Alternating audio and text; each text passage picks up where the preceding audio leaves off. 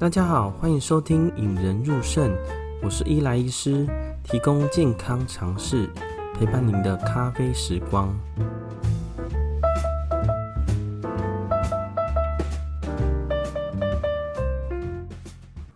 嗯，最近看到越来越多的医护呢，为了响应疫情，有正面出来面对疫情啦。哦，我相信这些医护人员、医疗人员，像我们这样子。面对疫情，其实还是会很害怕自己呀、或者是传染给家人呐。不过看到这么多人正面出来面对啦，就觉得其实疫情下阳光普照啊，感人的人事物呢，其实比比皆是啊。也希望呢，大家面对疫情的时候能够正向面对啦，不要留于流于互相指责跟谩骂。嗯，我觉得我们可以检讨跟回顾，但是更重要的是放眼未来啦，讨论未来如何改进才是王道吧。哦，所以我们这一集的目的呢，也是补上一集中的洗肾中心群聚爆发感染的这一个主题呢。希望除了在上一集检讨说，呃，洗肾中心现在目前目面临的困境呢，所以我们也是在想在这一集呃抛砖引玉，提出自己的看法跟可能的解决方法啦。哦，毕竟疫情接下来是变好或变差，或要持续多久，也没有人知道了。所以我觉得我们也是要严阵以待。想说，以洗肾中心目前在疫情下的状况呢，其实不是太乐观呐。所以我试着提出自己想的解决办法跟一些其他的配套措施啦，希望能对疫情下呢洗肾的病人呢，或是我们医疗从业人员呢有一些帮助。那当然，大家听完有一些很好的意见或有一些想法，也可以与我们讨论哦。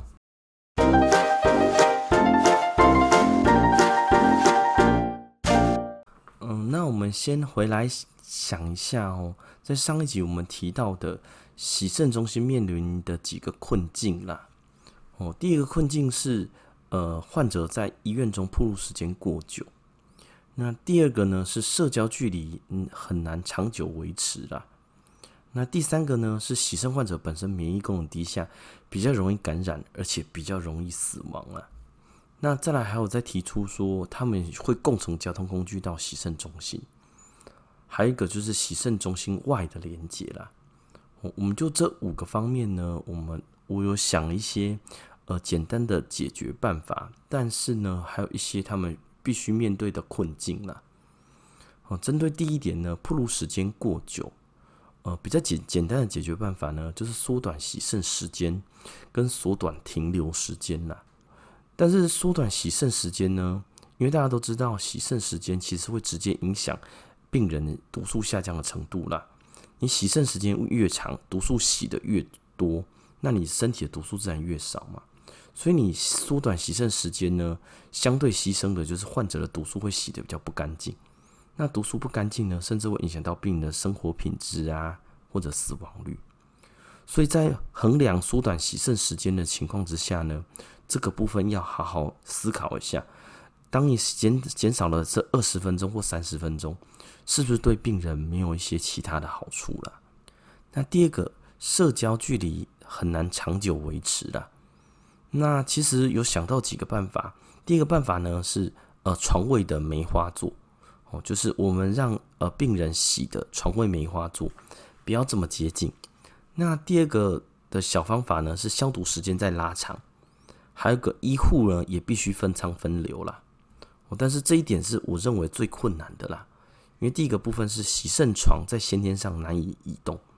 因为洗肾床呢，它必须跟氧气呀、跟水路，就是我们的 RO 水路，RO 逆渗透的水路跟我们的电路必须要钉在墙上，所以洗肾床基本上很难挪动啦，只能用梅花做，就是两床躺一床，两床躺一床。梅花座呢，我觉得可以解决单一个洗肾中心的困境啦。但是一个县市或一个全国实施的话，诶，我本来可以洗一百个病人，可能剩下洗五十个病人，那剩下的这五十个是要去哪边洗呢？叫全国的洗肾中心都这样子做，那应该没有地方可以容纳这么多出来的洗肾病人啦。消毒时间拉长呢，跟医护分仓分流呢，其实。我们平常医护在疫情之前就已经拉满弓弦了啦。哦，这时候分仓分流，哦，在很大型的医院可能也很难做得到啦。何况是一些中小型或者是外头的洗肾中心。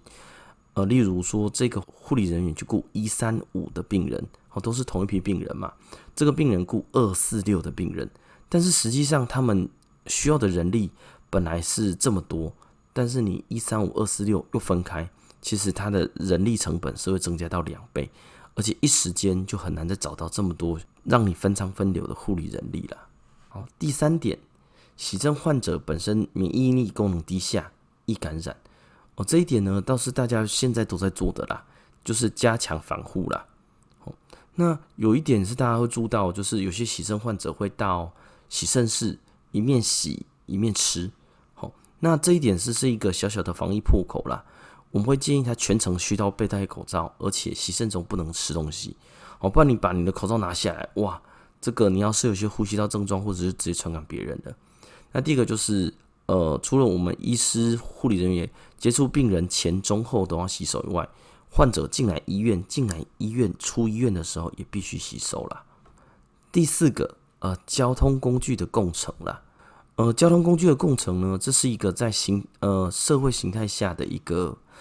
应对方法。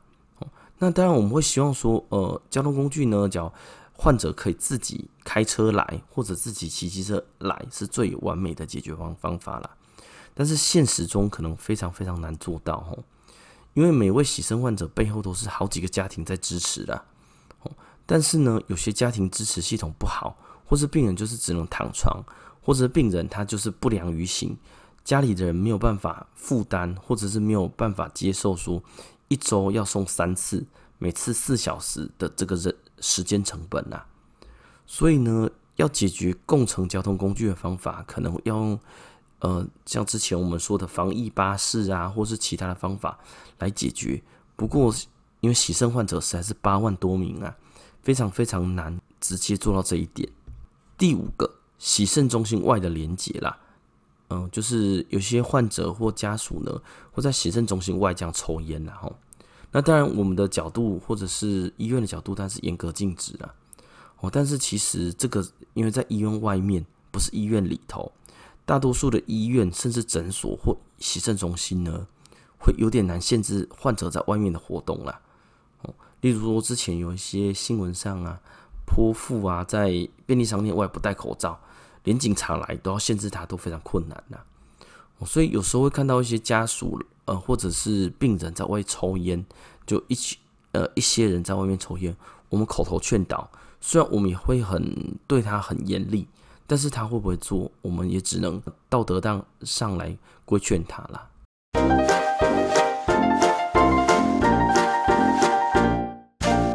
如果这个时候呢，你自己或者家人被告知必须要洗肾，但是在疫情下的这个状况呢，应该如何选择呢？比较常见问到问题就是，哎，我需要洗肾了，但是现在这个疫情，我不想一直来医院这么危险。我还有其他选择吗？那当然，呃，之前我们介绍了血液透析跟腹膜透析嘛。那其实解决方法呢，我觉得其中有一项其实大家应该可以考虑的啦，叫做居家透析。呃，什么叫居家透析呢？其实在美国啊，或者全世界都一样哈。呃，疫情开始的时候，大家就会兴起一个叫 work from home 嘛，在家工作的一个风潮。那尤其美国会很明显嘛，吼。为了减少人与人之间的连结呢，大概有五成的工作人口改为在家工作。那事实证明呢，在家工作也是使疫情降温的一项好方法了。呃，无论是大家交通时间啊，或者工工作的环境啊，都是增加人与人的连结嘛。所以，呃，在家工作可以减少人与人的连结。那洗肾呢？洗肾，假如是血液透析的话，有必要一定要在一个群聚的洗肾中心或者医院洗肾呢？那答案呢是，其实洗肾也可以在家里做，这个就是所谓的居家透析啦。哦，那居家透析其实一般有两种啦。哦，第一种就是居家血液透析，那第二种呢就是我们之前提的腹膜透析啦。那先跟大家简介一下居家血液透析呢，居家血液透析顾名思义就在家里自己洗血液。哦，呃，这是我们中国妇医肾脏科大家长黄秋瑾副院长啊，其实大概。五六年前引进台湾的啦，吼，呃，在家里做血液透析呢，其实是一个非常理想的透析的。呃，可以在家里自己天天洗肾，呃，洗血透析的时间也可以自己选择，甚至洗肾机也会连上云端。如果侦测到问题呢，也会传到医师或者医疗体系上，大家马上就可以看得到。那它的小问题呢，主要是它必须克服自己打针哦，因为上一集我们有介绍到嘛，吼，血液透析必须有个血液管路，把脏的血抽出来，经过洗肾机洗洗，把干净血输回去，所以话它会有血液管路是一出一进，那必须得克服自己打针，然后当然有一些纽扣式打法、阶梯式打法可以克服，但是病人必须在家里自己打入两根针。那第二个呢，就是因为他是在家里居家，呃，血液透析，所以也必须要花一点钱呐。目前健保给付上，你还必须再另外花一些钱，而且必须买一些大容量的 RO 逆渗透装置啦。那这其实是一个非常非常理想的洗肾方法了。呃，在居家血液透析呢，无论毒素啊、水分啊，或者患者的生活存活率，其实都已经快可以跟换肾来相比了啦。呃，Podcast 或者网站上会附上呃居家血液透析我们黄副院长的连结啦。大家只要有兴趣的话，或有呃想询问的话，可以去中国医药大学附设医院肾脏医学中心问问看。那第二个呢，就是我们之前提到的腹膜透析啦。那腹膜透析呢，呃，就是把干净的水呃灌到肚子里，几个小时后再把脏的水引流出来。那腹膜透析典型呢，就是用腹膜代替肾脏进行。脱水跟过滤毒素啦，那这个东西呢，其实可以在家里自己做，而且病人都一般会在家里自己完成啦。哦，他可以在家里自己晚上接着机器，机器来帮他洗，呃，六到八小时，早上把它解解开。哦，那腹膜透析呢，诶，虽然还是得来医院，但是一个月来医院一次就好了。呃，一个月来医院一次，就是必须要给医师看，呃，并且开立药水寄到你家去。所以基本上呢，他在医院铺路的时间会非常非常的短呐。那当然现在也很先进，然后呃，洗肾的机台呃，在家里也会上传到云端，有问题呢也会传到我们医护端啊，让医护端我们看看当场可以反应啦。那居家透析的好处呢，呃，其实可以解决掉我们之前讲的这几个风险啦。第一个是在医院铺路的时间就不会太久，一个月回医院一次，其实已经。大大的减少了铺路的时间啦。那第二个，因为你在家里呢自己洗，那社交距离由自己定义啦，大部分几乎都可以完成啦。吼，那居家透析呢，也可以克服免疫力功能低下易感染的问题啦。因为你在自己的环境，无论是 COVID-19 或者是一个流感，哦，暴露的时间少，感染机会变少，而且也不用跟大家共乘交通工具，那自然也不会洗肾室外的人与人之间连接啦。好，那我们要怎么做呢？呃，假如大家居现在已经在洗肾的，好，你已经在洗血液透析的话，那想要转成居家血液透析呢，其实可以跟我们呃中国医药大学的肾脏科黄炯简副院长或者国会亮主任有做这一块，其实可以呃去询问他们一下。那假如说你现在尚未洗肾，好，但是有可能会需要到面临到洗肾的地步。也可以去问呐，那假如是对腹膜透析的这一块有兴趣的，您还没有开始洗肾的话，可以去有临床直管的，呃，床边直管的医院，然后，嗯，床边植管其实是从我们亚洲大学开始做的，但是现在其实全台湾已经很多地方都有在床边植管，然后，床边植管的好处呢，就是你可以呃以门诊身份放完管子，试着灌液。稳定以后，接下来就是学换液的技巧。那换液技巧学会以后呢，接下来就在家里自己做。哦，你不用一个礼拜来医院三次，或者一个月来医院十二次啊。嗯，我举个例子哦，假如说是呃，你想要还没洗肾之前，想要来我们来植管的话，你可以先来我们门诊，最好是能带着你的检验数值啊，或者你身体的状况，经过讨论的时候，我们可以约个时间来放管子。管子放完呢，我们的人来教你如何洗。那洗的动作呢，必须要我们看过，或者我们确定你会洗后，我们才会放你回家。那目前的疫情之下呢，我觉得以门诊床边植管呢，其实染疫的风险是相对更低的啦。因为你在医院铺的时间很少。那假如你已经本来就是已经在血液透析的患者的话，你又想转腹膜透析的话呢，会建议啊，假如你洗肾五年以下，呃，每天的尿量呢依然超过五百 CC，那其实呢，你在血液透析也可以考虑转成腹膜透析，也可以按照刚刚的路子来询问，说看看放完管子怎么样连。哦，但是呢，假如你已经洗肾超过五年了，甚至现在也一滴尿都没有，就是没有所谓的残余肾功能了，那我会建议你与自己的呃肾脏科主治医师讨论，看有没有机会转成腹膜透析啊。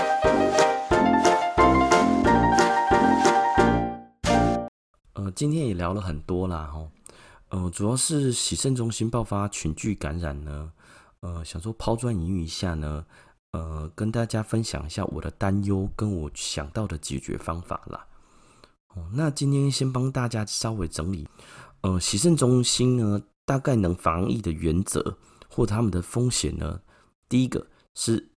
患者在医院中暴露时间过久了，那解决方法呢是缩短洗肾时间跟缩短停留时间啦。不过在实际上呢，会攸关病人的毒素高低，可能会有相关。很难直接达到直接缩短洗肾时间呐。那第二个呢，是社交距离很难长久维持啦。哦，解决方法呢，可能可以考虑床位梅花梅花座，呃，拉长消毒时间，医护分舱分流。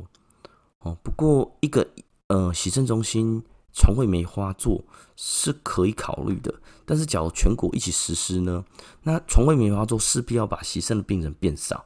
那洗肾病人变少，那多的洗肾的病人呢，要何去何从呢？因为我们洗肾是不洗，病人可能就会有生命危险嘛，所以这些人必须想个方法去解决它。那第三个呢，是洗肾病人本身就比较容易感染，而且死亡率也比较高，所以这部分就是加强防护，跟在洗肾室呢禁止饮食的。哦，因为有些你知道，有些患者其实会带着吃的来医院，我们就必须禁止饮食，让他不要有拿掉口罩的机会。那再来就共乘交通工具呢，大家可以自我接送，或者是呃有计程车，或是有必须全全副武装的防护来接送，或者是自己来接送是最好的。那最后一个呢，是洗肾中心外的连接啦。基本上呢，我们会建议是严格禁止的，呃，禁止那些呃，在在洗肾中心外呢，大家在吸烟区的抽烟啦。因为这样子，大家第一个抽烟一定要拿下口罩，第二个呢，可能也会大家有增加人与人之间的连接啦。那我自己想出来的，除了这几个解决办法呢，那另外就是彻底改变了洗肾的模式啦。呃，居家透析呢，或许是正解啦。哦。那居家透析呢，一般是指居家血液透析，或者是腹膜透析。但它好处也很明显啦，吼，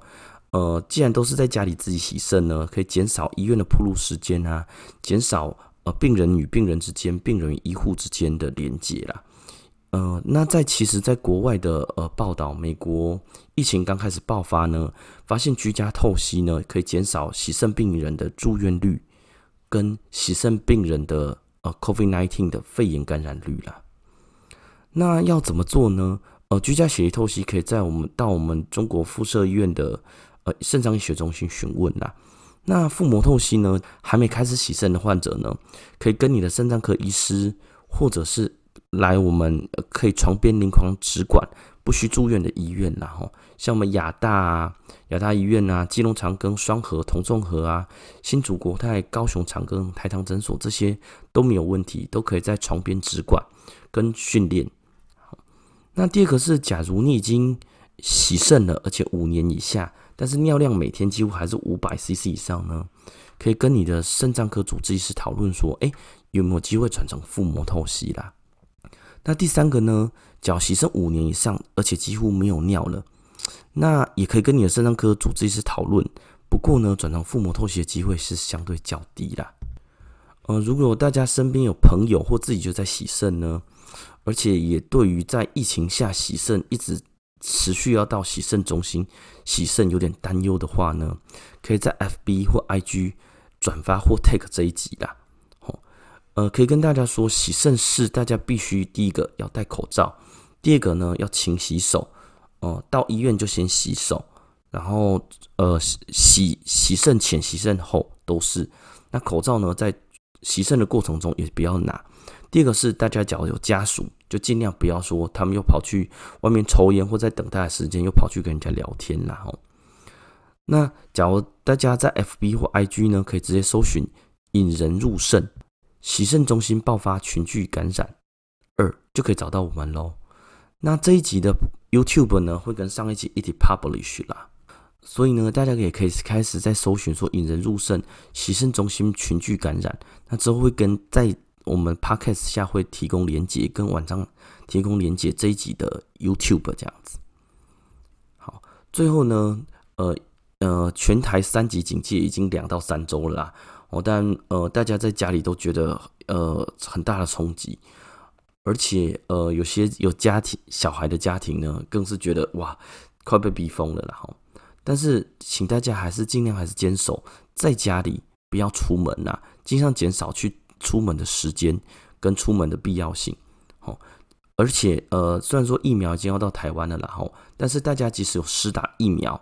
呃，也要记得有打疫苗，还是必须要呃好好保护自己跟家人啦。哦，那最后呢，也请大家请。多多支持我们医护啦，哈，因为其实地线的医护，尤其是北部的同学们、